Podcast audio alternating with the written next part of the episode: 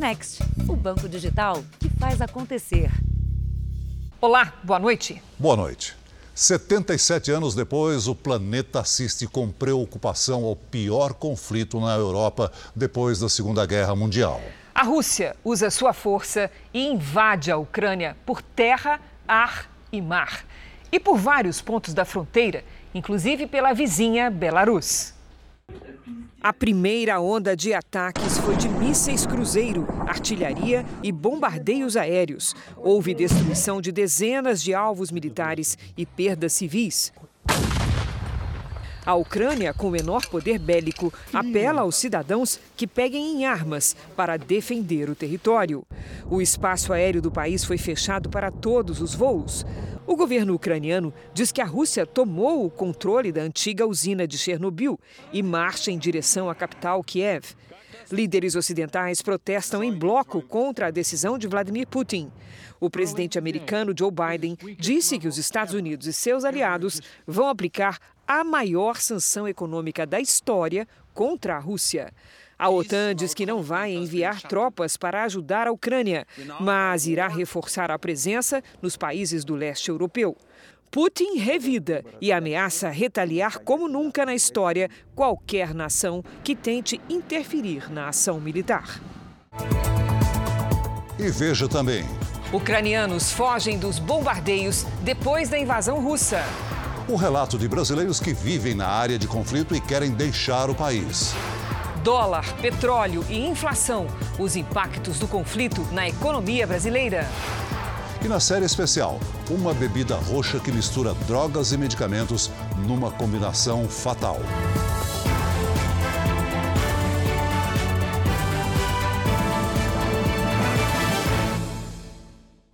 Oferecimento Bradesco. Pague do seu jeito.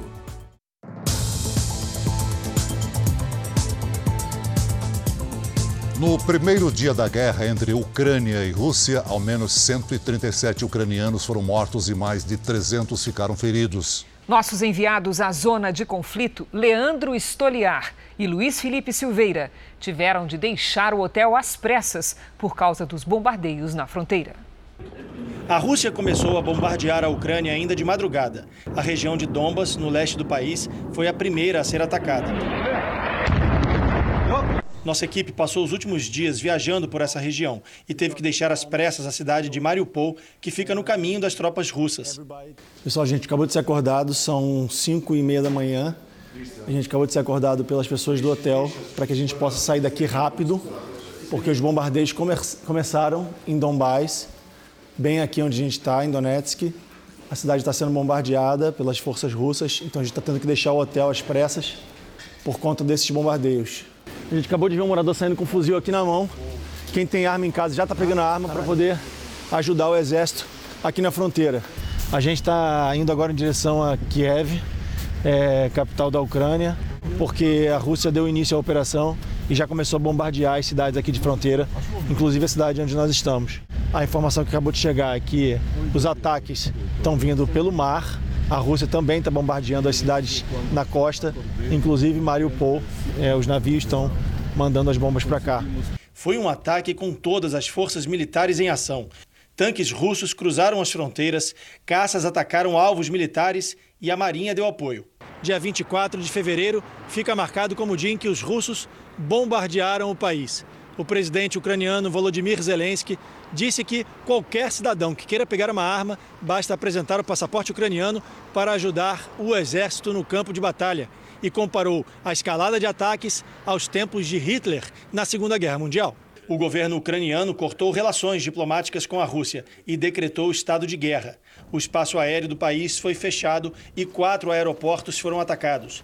Os bombardeios atingiram pelo menos 16 regiões do país e as sirenes tocaram para que moradores buscassem abrigos antiaéreos.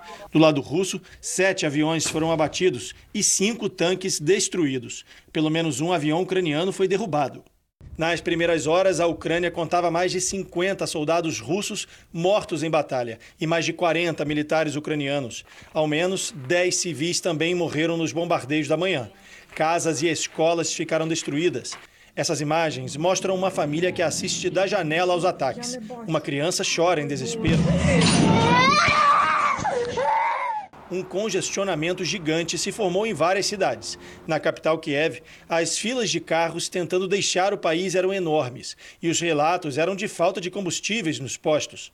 O presidente russo Vladimir Putin disse que a responsabilidade das consequências dessa invasão é do governo da Ucrânia e ameaçou qualquer nação que tentar interferir.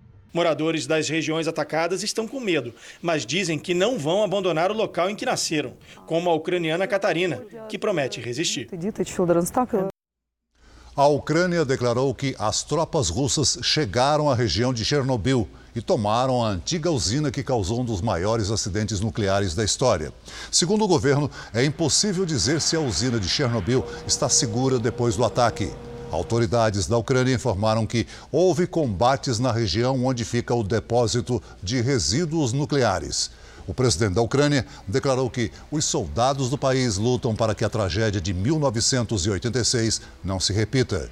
Segundo Volodymyr Zelensky, esta é uma declaração de guerra contra toda a Europa. Agora você vai ver comigo aqui no mapa as regiões da Ucrânia que foram atacadas pela Rússia. A gente pode ver que os ataques aconteceram principalmente próximo às fronteiras do país, como Lviv, Lutsk, Chernobyl, Kharkiv, Kherson e Mariupol. E também aqui nessa área controlada por separatistas, que são pessoas que não reconhecem o poder central da Ucrânia e são pró-Rússia. A capital, Kiev, mais aqui ao centro. A capital foi nos alvos dos militares, assim como essa outra cidade mais central de Dnipro.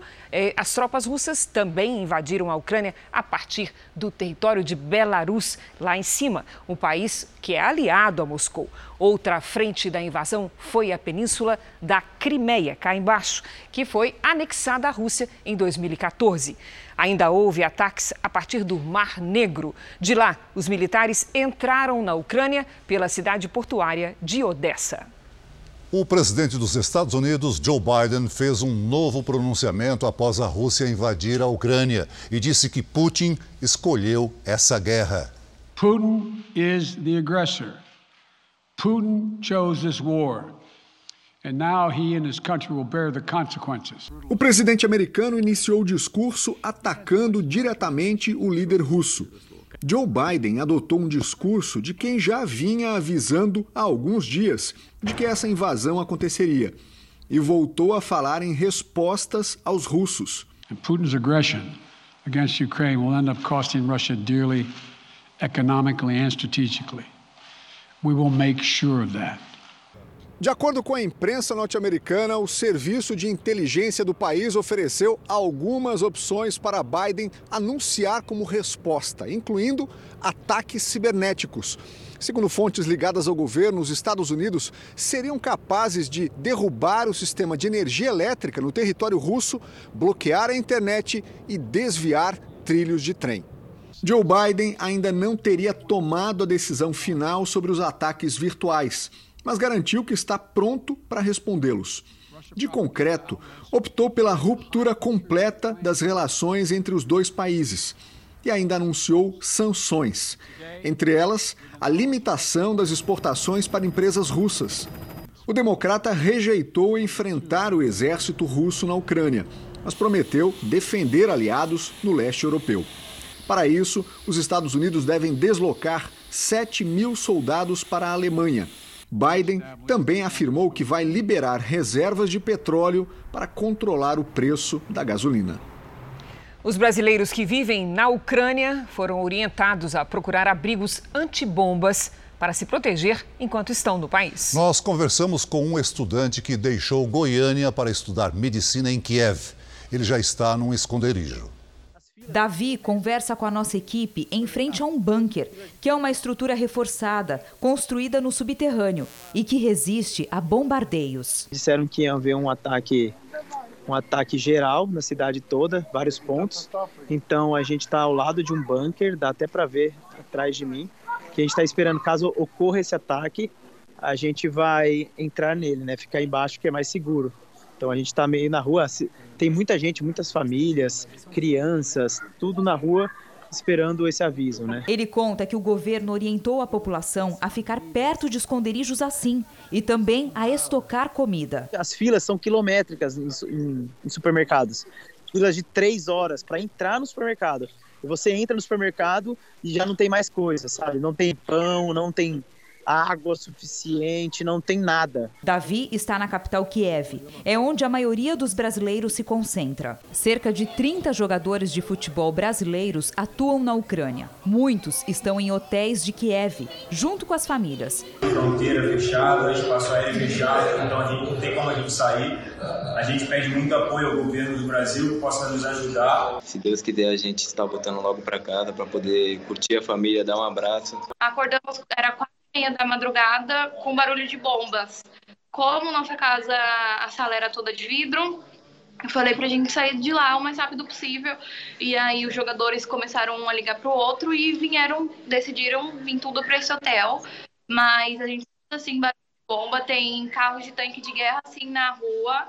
É, Tá bem complicado. Aqui no Brasil, familiares estão desesperados. O Aloísio acordou cedo hoje com esse vídeo do filho, na Ucrânia.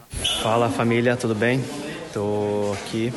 É, vocês vão acordar, vão ver a notícia, tá tudo bem aqui, tá? O filho caçula de Aloísio é jogador de futebol. Está na Ucrânia há mais de 10 anos e conquistou dupla nacionalidade. Por isso, defende a seleção daquele país. Na última vez que Moraes esteve aqui no Brasil para visitar a família, nas festas de fim de ano, o pai pediu para o filho não voltar. Pai, eu não posso, agora eu não posso, eu tenho que ir, vai ter jogo, vai ter.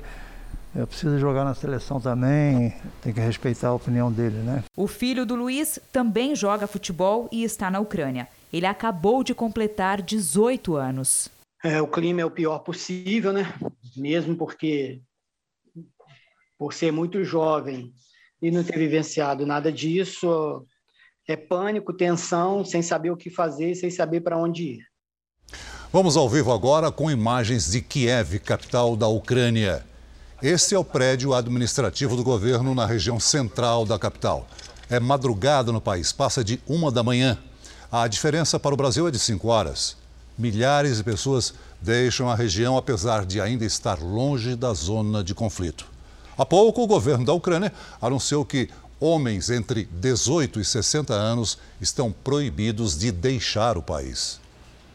O repórter Leandro Stoliar e o cinegrafista Luiz Felipe Silveira, que acompanham a guerra na Ucrânia, estão neste momento numa estação de trem. Eles também, assim como pelo menos 100 mil ucranianos, estão em deslocamento dentro do país em busca de refúgio e para se proteger dos bombardeios.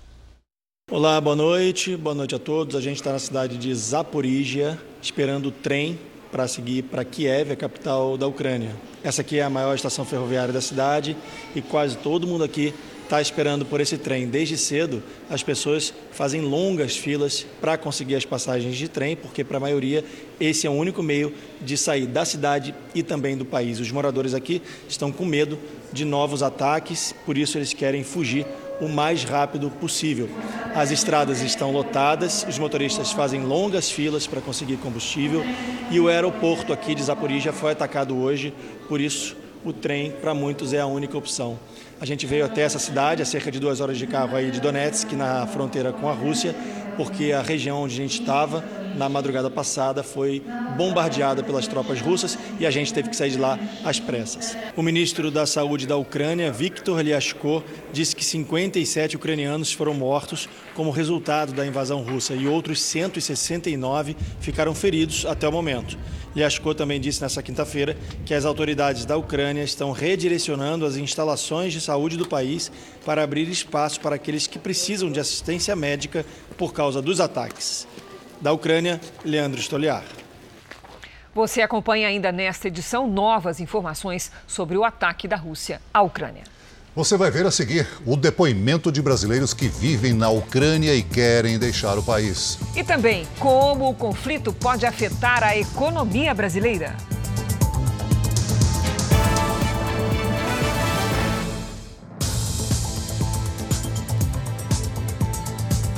A guerra também pode afetar a estabilidade no Oriente Médio. Israel condenou a invasão e ofereceu ajuda humanitária aos ucranianos. Manifestantes se reuniram em vários países do Oriente Médio em apoio à Ucrânia, entre eles Líbano, Turquia e Israel. O governo israelense ofereceu ajuda humanitária à Ucrânia, mas até agora evitou criticar o presidente russo ou expressar apoio direto ao governo ucraniano. Com a presença militar da Rússia na Síria tão perto da fronteira de Israel, é preciso que também haja cooperação com Moscou. Na Turquia, o presidente Recep Tayyip Erdogan ofereceu apoio aos ucranianos, mas disse que tanto a Rússia quanto a Ucrânia são países amigos, já que mantém relações econômicas com os dois.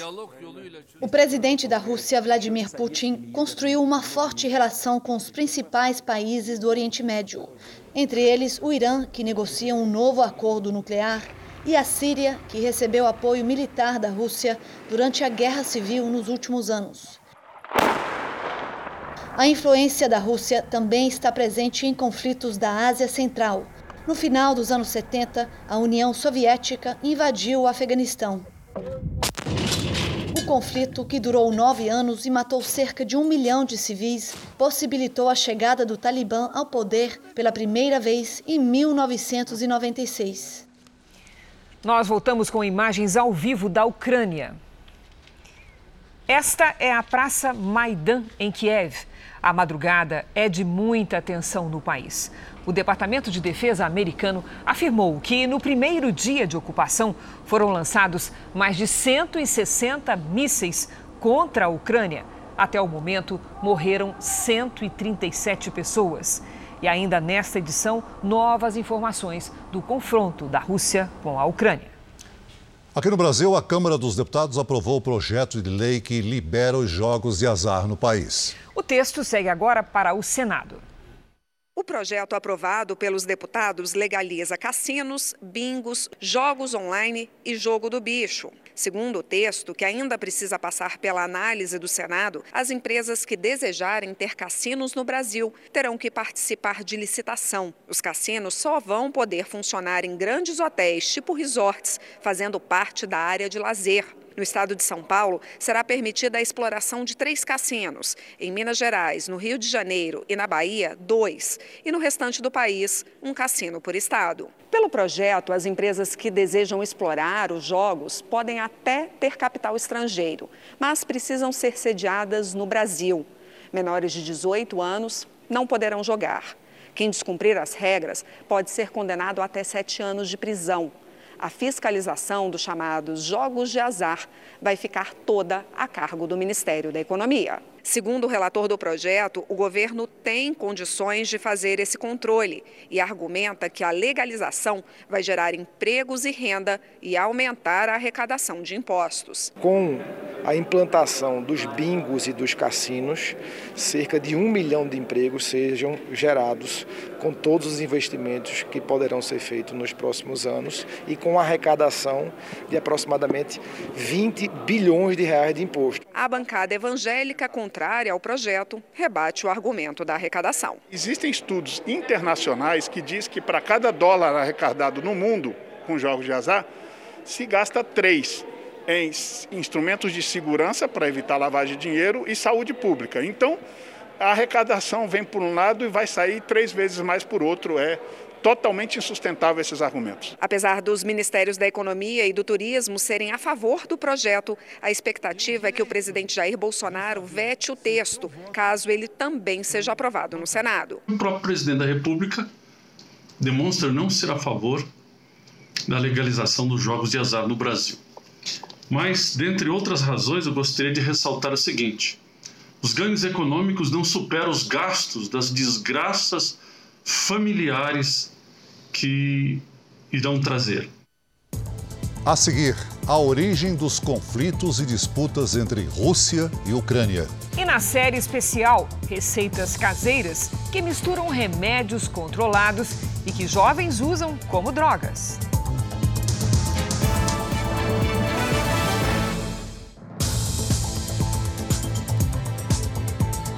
As tensões entre Rússia e Ucrânia atravessam séculos e a origem dos conflitos se mistura com a história dos dois países. Rússia e Ucrânia já compartilharam territórios, população e guerras. As cenas são das últimas 24 horas, mas a disputa é de longa data. Para se ter uma ideia, a capital ucraniana, Kiev, mil anos atrás, foi a primeira capital russa. Mas os conflitos entre os dois países ganharam força mesmo com o fim da União Soviética e a independência ucraniana em 1991. A Ucrânia era considerada a região-chave da antiga nação socialista. Além de ser a segunda mais populosa, concentrava grande parte da produção agrícola, industrial, militar e de minérios. E mais do que isso, ela é vizinha imediata da Rússia, uma espécie de escudo para Moscou. A Ucrânia é um Estado, é um país independente que está exatamente no caminho entre a poderosa Alemanha, a poderosa Europa Ocidental e a Rússia.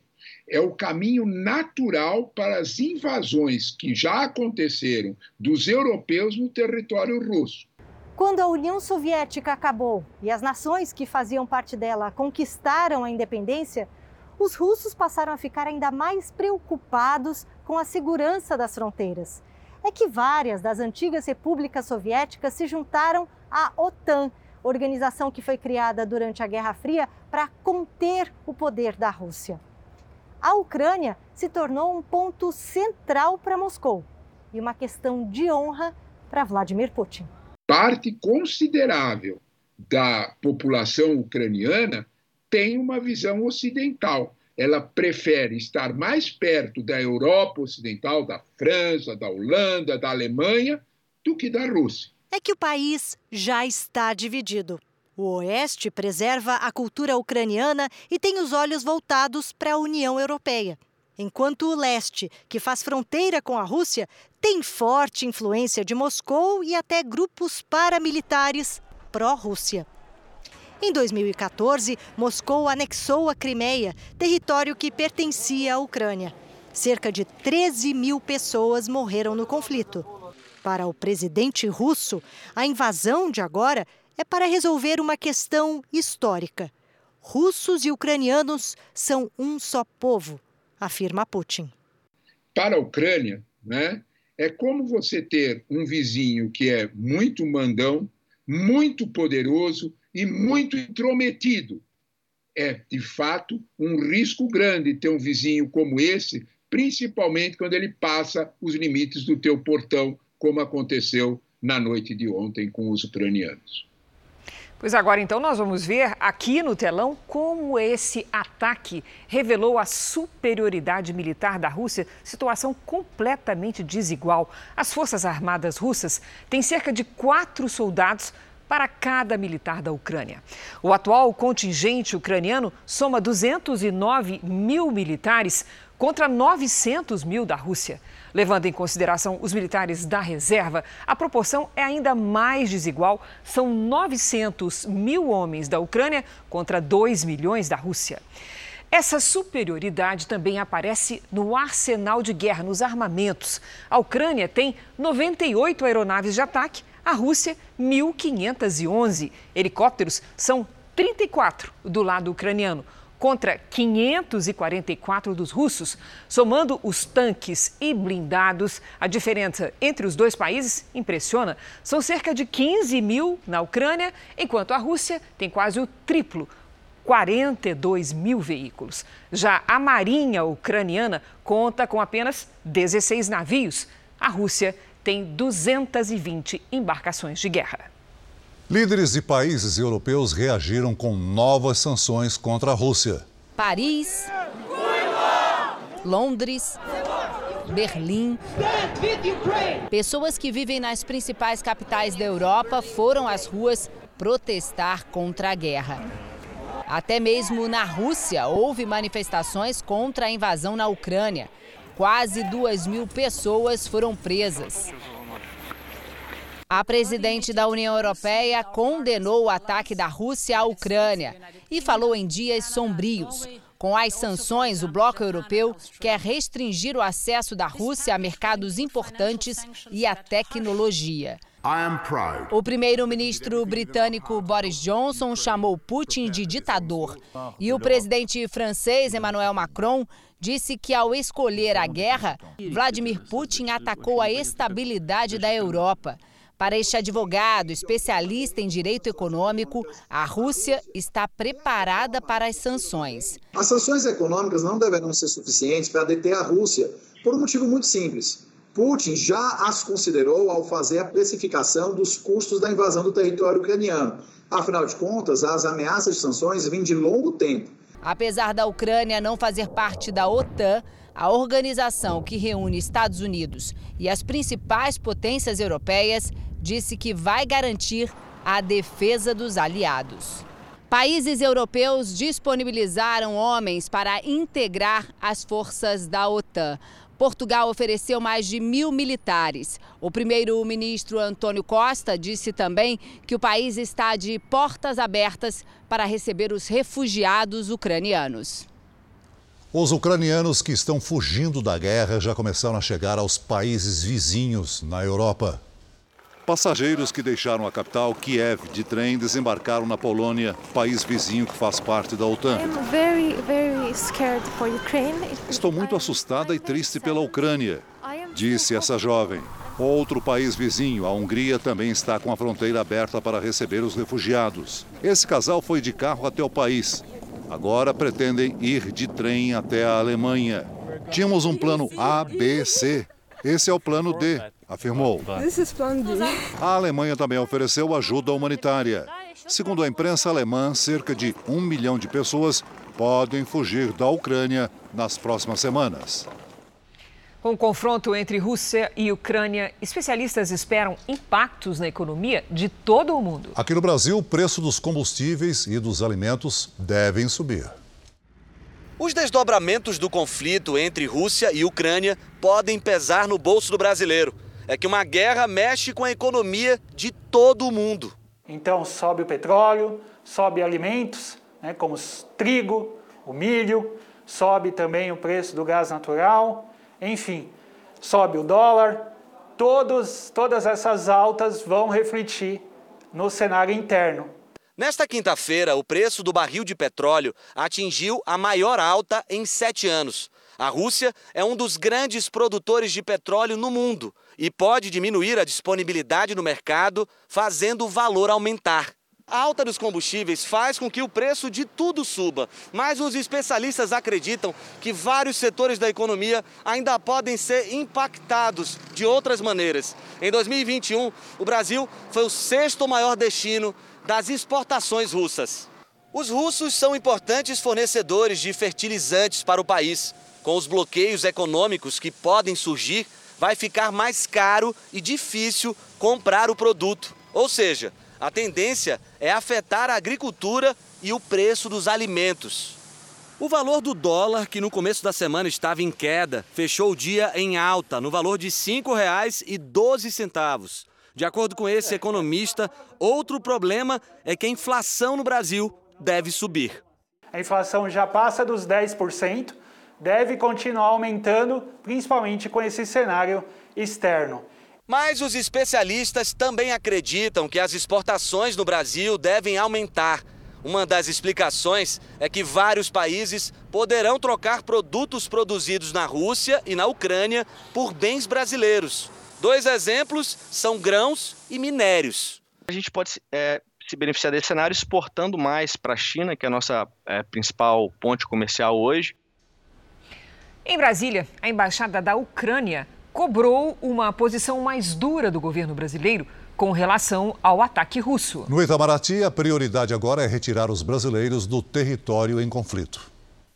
A movimentação na embaixada da Ucrânia em Brasília foi intensa ao longo do dia. Estamos sentindo um, um apoio internacional no momento sem precedentes, um, um apoio do, do, dos nossos parceiros internacionais e da União Europeia em, em particular. Nós sim, esperamos que o Brasil se somasse a a, toda a comunidade internacional e condenasse as, as hostilidades, a agressão contra a Ucrânia. Para o vice-presidente Hamilton Mourão, o Brasil não adotou uma posição de neutralidade. O Brasil não está neutro. O Brasil deixou muito claro que ele respeita a soberania da Ucrânia. Então o Brasil não concorda com uma invasão do território ucraniano. Isso é uma realidade. No Itamaraty, o diretor de comunicação destacou a posição brasileira. A posição do Brasil é de viabilizar a paz a qualquer momento, de acordo com a nossa Constituição e com a Carta das Nações Unidas. A Embaixada do Brasil em Kiev, capital da Ucrânia, está cadastrando os brasileiros que estão no país para orientar sobre a saída do território em conflito. O Itamaraty calcula que cerca de 500 brasileiros possam estar na Ucrânia. O Brasil também pretende apoiar a retirada de pessoas dos países vizinhos aqui da América do Sul, como Argentina, Chile e Paraguai. Agora há pouco, em uma transmissão pela internet, o presidente Jair Bolsonaro respondeu à fala do vice, Hamilton Mourão, sobre a guerra na Ucrânia. Deixar bem claro. O artigo 84 da Constituição diz que quem fala sobre esse assunto é o presidente. E o presidente chama-se Jair Messias Bolsonaro. E ponto final. Então, com todo respeito essa pessoa que falou isso, e eu vi as imagens, falou mesmo, tá? Está falando algo que não deve. Não é de competência dela, tá? É de competência nossa. O goiano Rony dos Reis, de 34 anos, morou três anos na Rússia e agora vive na Ucrânia, onde concluiu o curso de medicina. Hoje ele ficou assustado com o clima de medo na cidade vazia. O brasileiro diz que também viu muita gente tentando sair às pressas da capital, Kiev. Bom, estou no centro antigo aqui de Kiev. É... Não tem quase ninguém aqui agora, nesse momento. Isso aqui estaria lotado. A embaixada brasileira fica para aquele rumo ali. É, essa é a situação que temos aqui agora. Um monte de gente, assim, no metrô com malas para poder viajar. E é o que temos. Vamos de novo ao vivo acompanhar imagens direto da Ucrânia. Vamos mostrar o prédio administrativo do governo da Ucrânia em Kiev. A capital do país não sofreu ataques graves. Mais cedo, o porta-voz do governo disse que o porta-voz do governo russo disse que Putin está disposto a negociar termos de entrega de Kiev. Mas para isso, ele exige a promessa da Ucrânia de não ter armas em seu território. E aqui no Brasil, nós retomamos o tema da tragédia em Petrópolis. Subiu para 210 o número de mortos na cidade. Entre as vítimas estão pessoas que também sofreram com as chuvas de 2011 na região serrana do Rio. Cerca de 900 pessoas estão em abrigos públicos ou casas de parentes. Elas vão receber um auxílio de mil reais por mês e querem reconstruir a vida. Anderson está contando com isso. Ajudante de pedreiro, ele quebrou os dois tornozelos na enxurrada e ainda teve a casa destruída. Não tenho nada, nada, acabou com tudo, RG, CPF, direito, não mais tenho documento nenhum. Perdi tudo. Esta semana, o governo federal anunciou uma verba de 70 milhões de reais para a recuperação da cidade.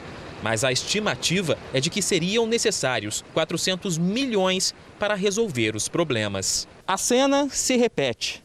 A tragédia acontece, promessas são feitas e moradores continuam em risco.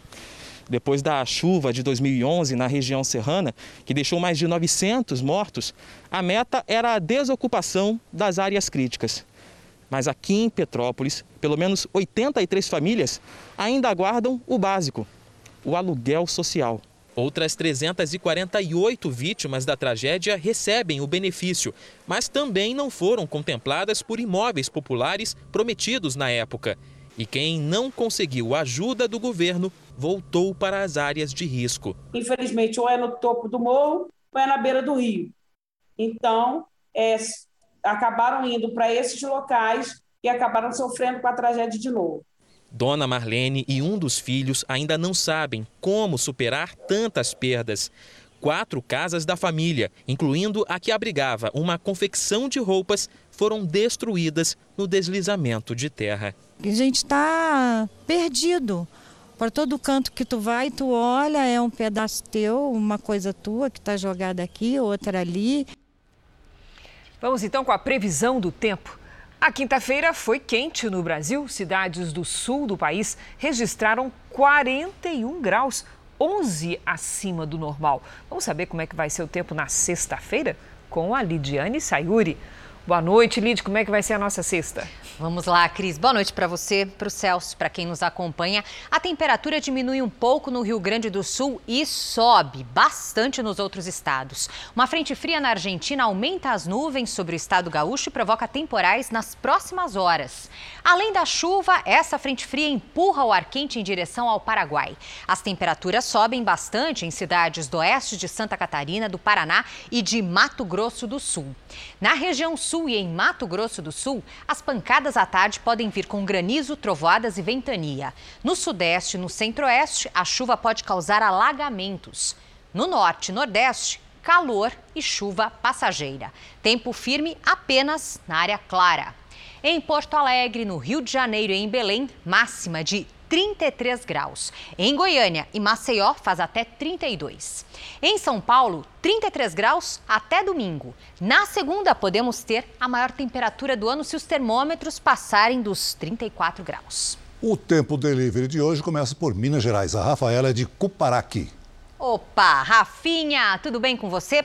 Bom, tem muito mais sol do que chuva em Cuparaque, viu? Até domingo, chuva isolada só à tarde. Onde chover, pode aparecer arco-íris, tá? Máxima de 33 graus. A Cristiane é fã do JR e mora em Santa Inês, no Paraná. Vamos lá.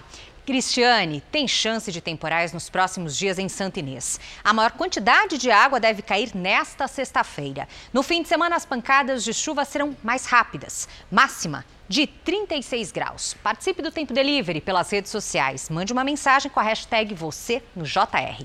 Boa noite, gente. Obrigada, Lid. Até amanhã, Lid.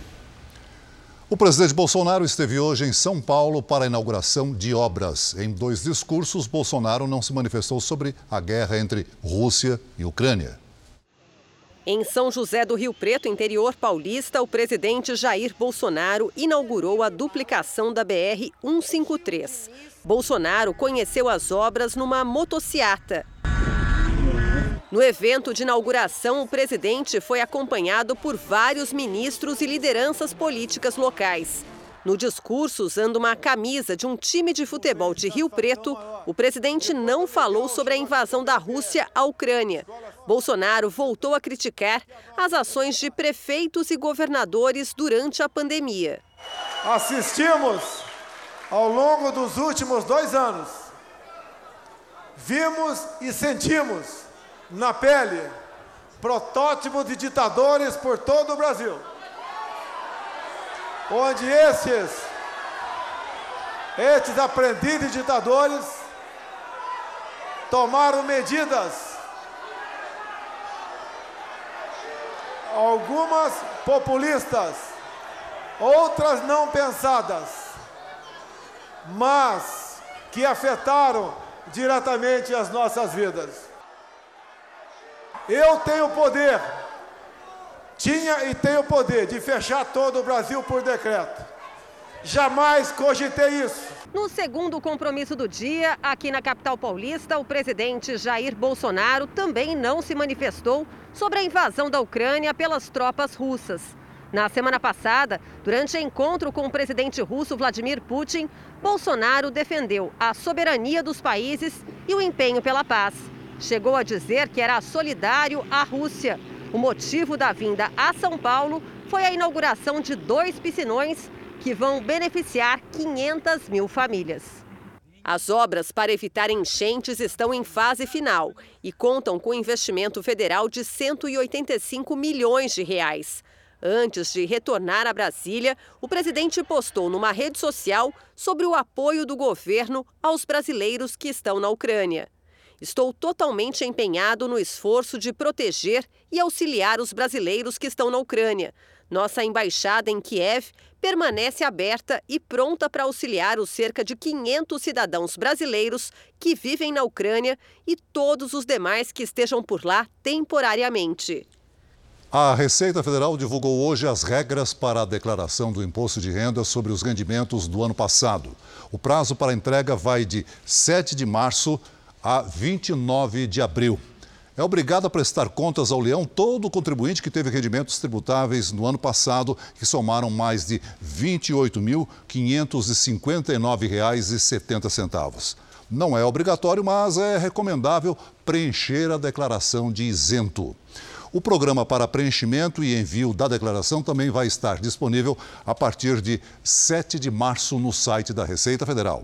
Este ano, tanto o pagamento do imposto devido quanto o recebimento da restituição poderão ser feitos via Pix. Cinco pessoas foram presas em uma operação da polícia contra uma quadrilha que adulterou cerca de 10 mil carros. Até mesmo viaturas do Exército foram falsificadas pelo grupo. Os criminosos agiam em pelo menos 11 estados. Segundo a polícia, 10 mil veículos foram clonados e usados ilegalmente. Entre eles, 3 mil viaturas do Exército. De acordo com as investigações, a quadrilha tinha ajuda de servidores dos departamentos estaduais de trânsito e também de despachantes. A Justiça mandou afastar 95 funcionários nos Detrans de São Paulo, Tocantins e Minas Gerais. Os carros adulterados eram dados como garantia em operações financeiras. A quadrilha também seria no sistema do governo federal automóveis comprados na Zona Franca de Manaus, que tem isenção de impostos. Mas os veículos eram emplacados em São Paulo e depois revendidos sem recolher as taxas. O prejuízo estimado é de mais de 500 milhões de reais. Além da prisão de cinco pessoas, também foram apreendidos veículos de luxo. Os suspeitos poderão responder pelos crimes de inserção de dados falsos, lavagem de dinheiro e organização criminosa. Voltamos ao tema da invasão russa na Ucrânia. O repórter Leandro Stoliar e o cinegrafista Luiz Felipe Silveira seguem de trem para a cidade de Kiev. Eles estão acompanhados de centenas de moradores que tiveram de sair das cidades depois dos bombardeios. Oi, estamos agora dentro do trem que segue para a capital ucraniana, Kiev, e está tudo muito, muito apreensivo aqui porque a gente recebeu a informação de que na capital tem agora um toque de recolher. Entre 10 da noite e 7 da manhã, ninguém pode ficar na rua porque o exército ucraniano recebeu uma informação de que as tropas russas podem bombardear o centro da capital durante a madrugada. O exército russo lançou mísseis na capital Kiev nessa quinta-feira em alvos militares. A Ucrânia fala em mais de 50 militares russos mortos e mais de 40 soldados ucranianos. Da Ucrânia, Leandro Stoliar. Por meio das redes sociais, muitas pessoas conseguiram transmitir ao mundo um outro olhar sobre a guerra. Imagens das janelas e o som das sirenes. Essa foi uma transmissão que atraiu mais de 50 mil pessoas. Este brasileiro tem um canal na internet e mostrou como estava a situação num dos supermercados de Lviv, cidade do oeste da Ucrânia. Muita gente com pressa e alguns produtos já em falta. Aqui, ao mostrar o que estava acontecendo, a pessoa por trás da câmera do celular não consegue esconder o medo de viver uma guerra. Nos comentários, corações e flores virtuais de todas as partes do mundo. Desejos de que a paz não demore a voltar. Receitas caseiras que misturam remédios controlados passaram a ser importadas por brasileiros nos últimos anos. São substâncias que os jovens usam como droga e a maioria não sabe o risco que corre. É o que você vai ver na quarta reportagem da série especial desta semana.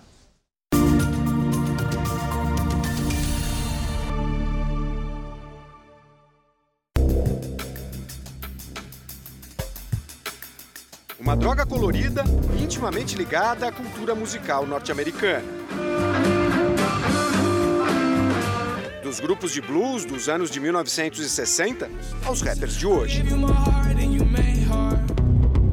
Lean, Syrup, Purple Drunk ou Purple Drink, a bebida roxa. Muitos nomes para uma mesma droga. É uma mistura que tem como base a codeína, um opioide usado em comprimidos e xaropes de venda controlada ou com prescrição médica para dor e tosse. Febre nos Estados Unidos que começa a se expandir no Brasil. Dependendo da droga, né, a coisa começa como um, um, para aliviar um sofrimento né, e se transforma num fenômeno vigoroso. Né, quer dizer, nunca se morreu tantos americanos de overdose de substâncias quanto agora. Isso está acontecendo agora. Né?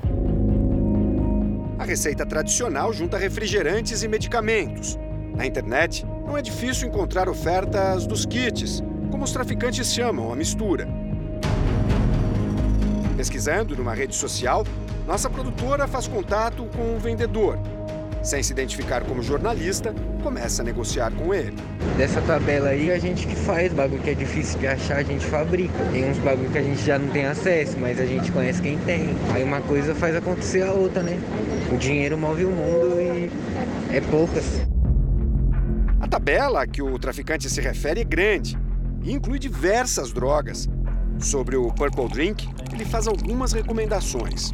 Eu não sou a favor de usar esses bagulho em público, tá ligado? Você nunca sabe se vai bater muito intensa, vai depender muito do seu organismo, né? Mas aconselho as primeiras que você for fazer fracionada para você, tomar em casa, para você ver como é que é direitinho. Tem duas doses aí, não vai tomar de uma vez não, que você vai pacotar aí. O traficante diz que está sem tempo. Então só chega em casa hoje uma hora da manhã. Tá muito corrido. Mas concorda em levar o kit pessoalmente. A entrega é em uma estação do metrô, em São Paulo. Os dois se encontram em uma área movimentada na catraca. O traficante, de camisa social, retira o saco plástico da mochila e, com calma, mostra os medicamentos ali mesmo. Só depois de pegar o dinheiro, entrega as drogas e vai embora.